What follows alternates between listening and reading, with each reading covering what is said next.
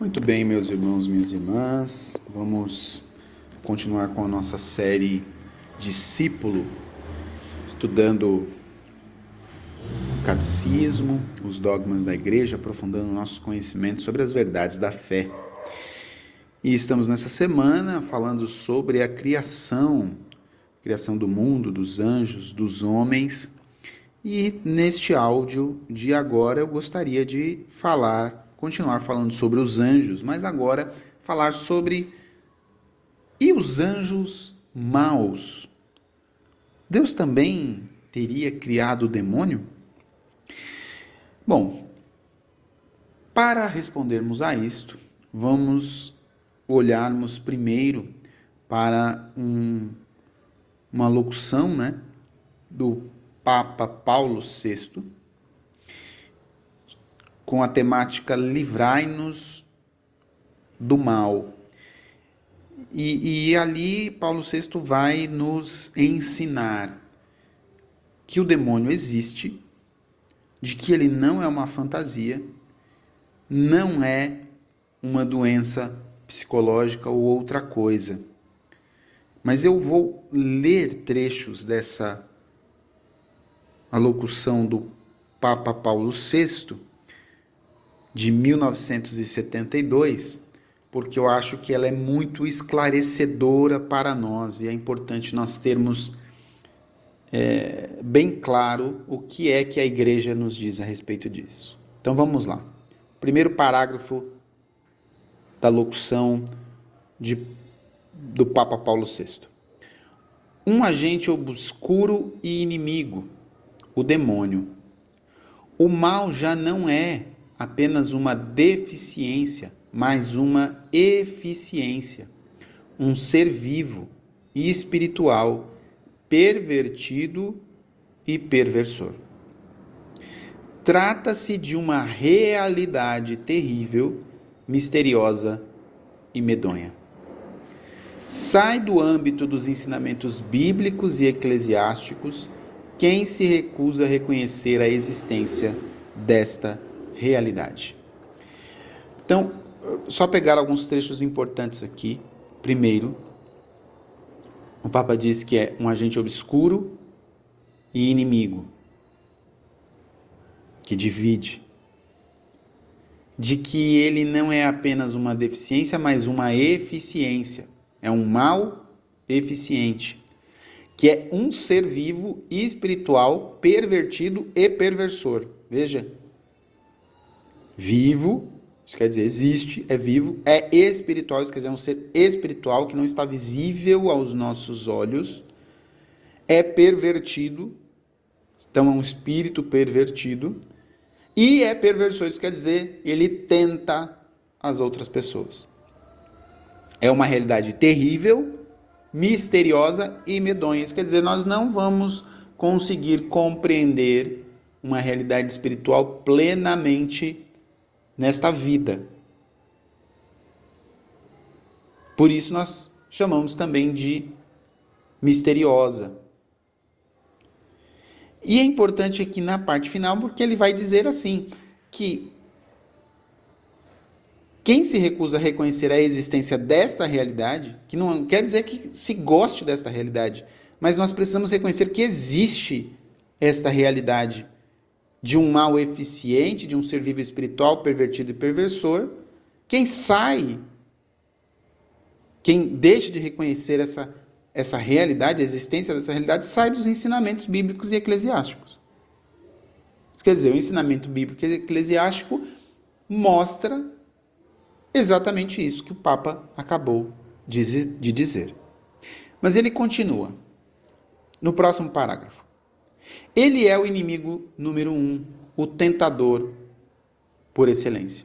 Sabemos, portanto, que este ser mesquinho, perturbador, existe realmente e que ainda atua com astúcia traiçoeira. É o inimigo oculto que semeia erros e desgraças na história humana. Olha aí, minha gente. É o tentador por excelência um ser mesquinho, perturbador, e ele existe realmente e atua com uma astúcia traiçoeira para semear erros e desgraças na história humana.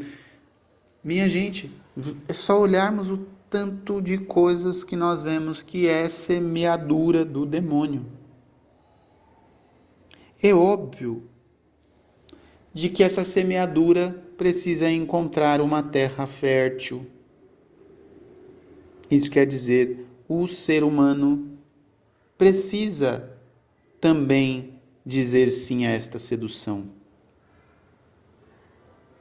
a este tentador, para que esta semente do mal que ele lança possa frutificar. E infelizmente nós vemos que muitos têm dito sim a esta tentação, porque nós só nós olharmos quantas desgraças na história humana. E aqui nós podemos citar várias coisas, mas as tensões, as guerras, tantas outras coisas que são frutos do maligno. Tantos erros, veja quantas, quantos erros que podem ferir profundamente a natureza humana, pode ferir profundamente a família, que são erros semeados pelo demônio, mas que têm encontrado corações humanos terrenos férteis que estão se deixando seduzir por esta tentação. Estão abraçando esta tentação, estão acolhendo esta tentação.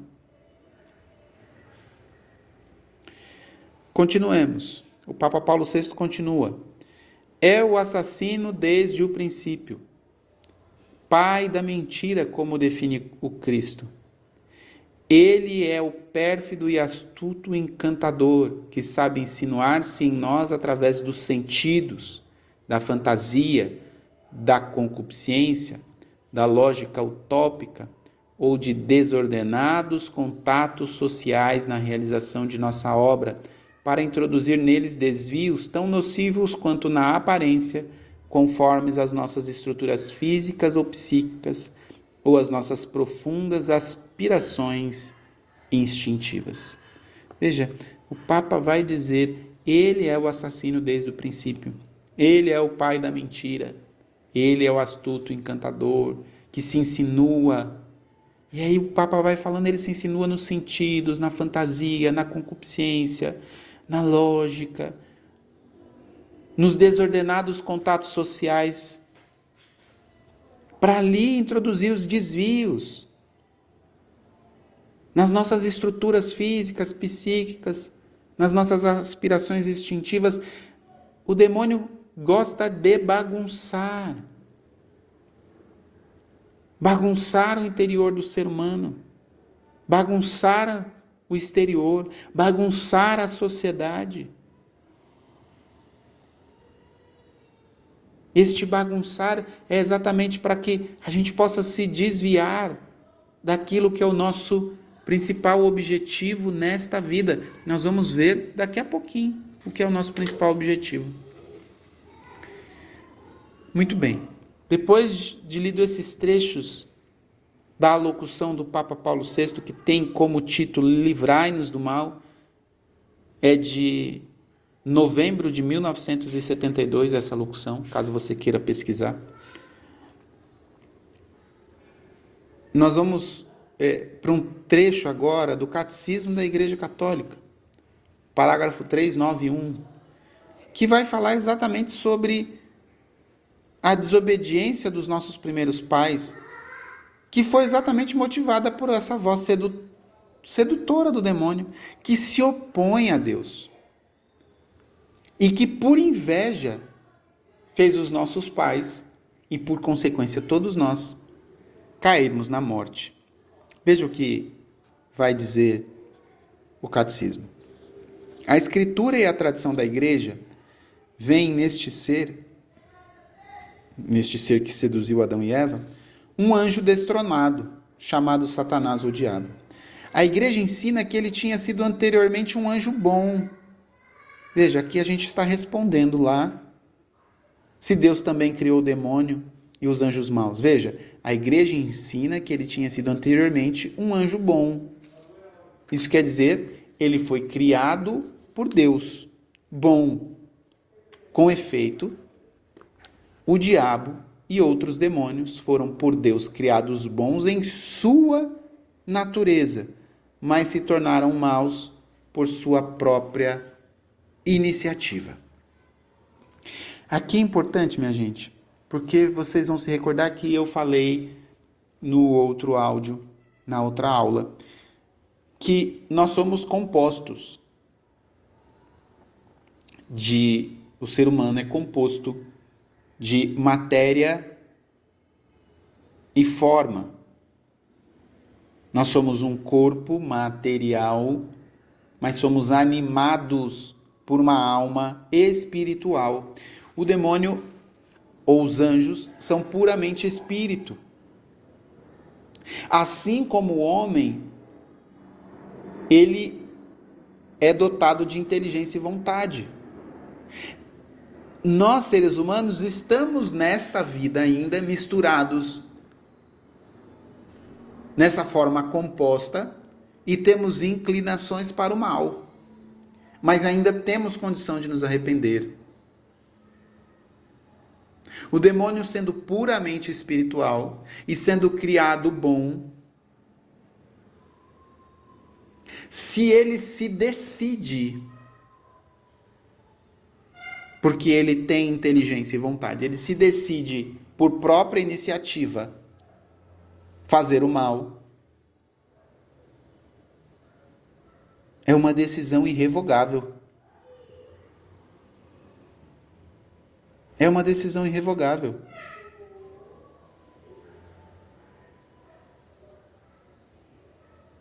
Por isso nós podemos dizer os anjos maus pecaram e a sua queda ocorreu por opção livre. Eles rejeitaram radical e irrevogavelmente a Deus e seu reino. Eles não se aceitaram apenas como criaturas, eles quiseram ser Deus. E não conseguindo, que obviamente são criaturas. Deus é Deus, eles são criaturas eles se voltam contra a criação de Deus, o ser humano. E vão tentar Adão e Eva. E eles tentam Adão e Eva exatamente com aquilo que eles queriam ser. E não conseguiram. E vós sereis como deuses. Eles não quiseram servir a Deus. Sua opção contra Deus foi definitiva. E a tentação do demônio para com o homem é exatamente para associar o homem a esta revolta que eles trazem contra Deus.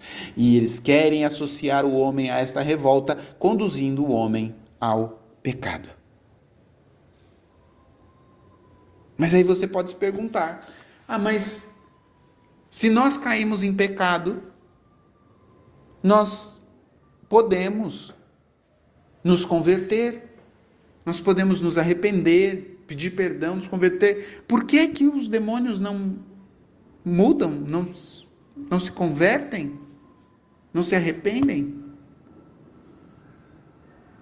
A igreja vai ensinar que eles não podem se converter porque eles tiveram uma decisão de caráter irrevogável. Porque eles são puramente espírito. Isso quer dizer, eles têm plena consciência da decisão que tomaram. É um ato irrevogável a sua opção. E não é por uma deficiência da infinita misericórdia divina. São João Damasceno já nos ensinava isso em 700 e pouco depois de Cristo. Não existe arrependimento para os demônios depois da queda, como não existe para os homens após a morte. Para nós, seres humanos, depois que morremos, não há mais arrependimento. Ou nós iremos para o caminho do céu ou para o caminho do inferno. O purgatório não é um local onde nós iremos nos arrepender, é um local onde nós vamos purgar os pecados que nós já nos arrependemos, mas que não nos purificamos nessa terra o suficiente para entrar na glória celeste. Mas nós já nos arrependemos. O purgatório não é um local de arrependimento, é um local de purgar as impurezas que não purgamos nessa terra pelos pecados que cometemos, mas nós já nos arrependemos. Se morrermos sem arrependimento, infelizmente, nós vamos para o inferno.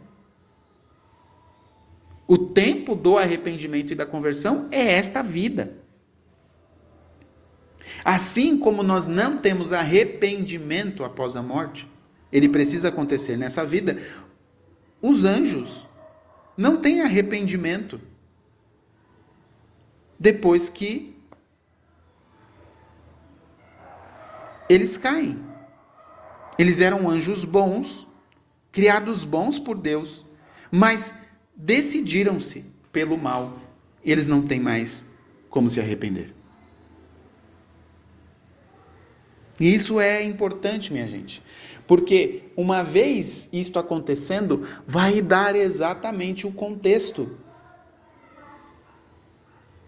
da necessidade da morte de Cristo na cruz, porque o pecado entrou no mundo e a morte entrou no mundo pela ação do demônio e por inveja do demônio. E por esse motivo nós somos marcados pelo pecado original.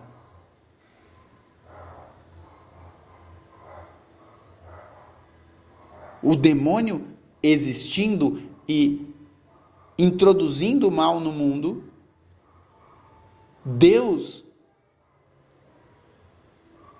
já tem um plano de salvação para a humanidade, que é o seu filho morrer numa cruz por nós.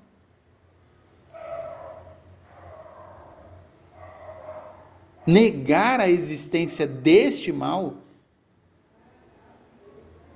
de certa forma também é negar a própria o próprio mistério da redenção, da necessidade do mistério da redenção, porque o mistério da redenção acontece para a nossa salvação. Lá em 1 João vai dizer exatamente assim: para isto é que o Filho de Deus se manifestou, para destruir as obras do diabo. para destruir as obras do diabo. Bom, mas é importante também a gente ver que o que a igreja ensina sobre esta força do mal, este poder do mal, ou esta força de Satanás. Porque a igreja nos ensina de que este poder de Satanás ele não é infinito. Ele não se compara com o poder de Deus, ele não é um anti-Deus. Ele é apenas uma criatura que é poderosa por ser espiritual. Como nós somos um ser composto, talvez nós soframos mais por esta influência. Somos ser, ser composto espiritual e carnal, matéria e alma. Mas, mesmo ele sendo essa criatura poderosa por ser espiritual, ele não é capaz de impedir a edificação do reino de Deus. Ele age no mundo por ódio contra Deus e esse seu reino, por ódio do homem. E ele pode sim, pela sua ação, causar graves danos espirituais e até mesmo de natureza física. Mas se Deus permite essa ação, Deus sabe que até da má ação ele pode gerar o bem. Deus é poderoso. Ao permitir a ação do diabo, saber que até mesmo dessa má, má ação ele pode gerar o bem.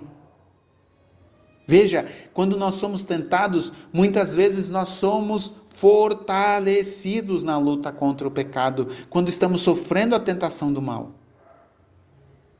Nos tornamos mais humildes, reconhecemos mais as nossas fragilidades e nos tornamos mais dependentes da graça de Deus. Veja se isso não é uma manifestação de um bem muito maior, mesmo no meio de uma ação do mal. que nós possamos, no final deste áudio, reconhecendo esta existência do mal, reconhecer muito mais esta força da graça e da providência divina, do amor de Deus, que é capaz de manifestar um bem muito maior, mesmo em meio a um mal que Ele tenha permitido. E que nós também possamos com fortaleza e fé em nossos corações, renunciar ao demônio e a toda a sua obra. Renunciar ao pecado, renunciar ao mundo e renunciar a todo desamor que nos desune. Diga comigo, eu renuncio ao demônio e a todas as suas obras em nome de Jesus. Eu renuncio ao mundo e todas as suas seduções, em nome de Jesus. Eu renuncio ao pecado e a todo desamor que nos desune, em nome de Jesus. Amém. A cruz sagrada seja minha luz, não seja o dragão meu guia.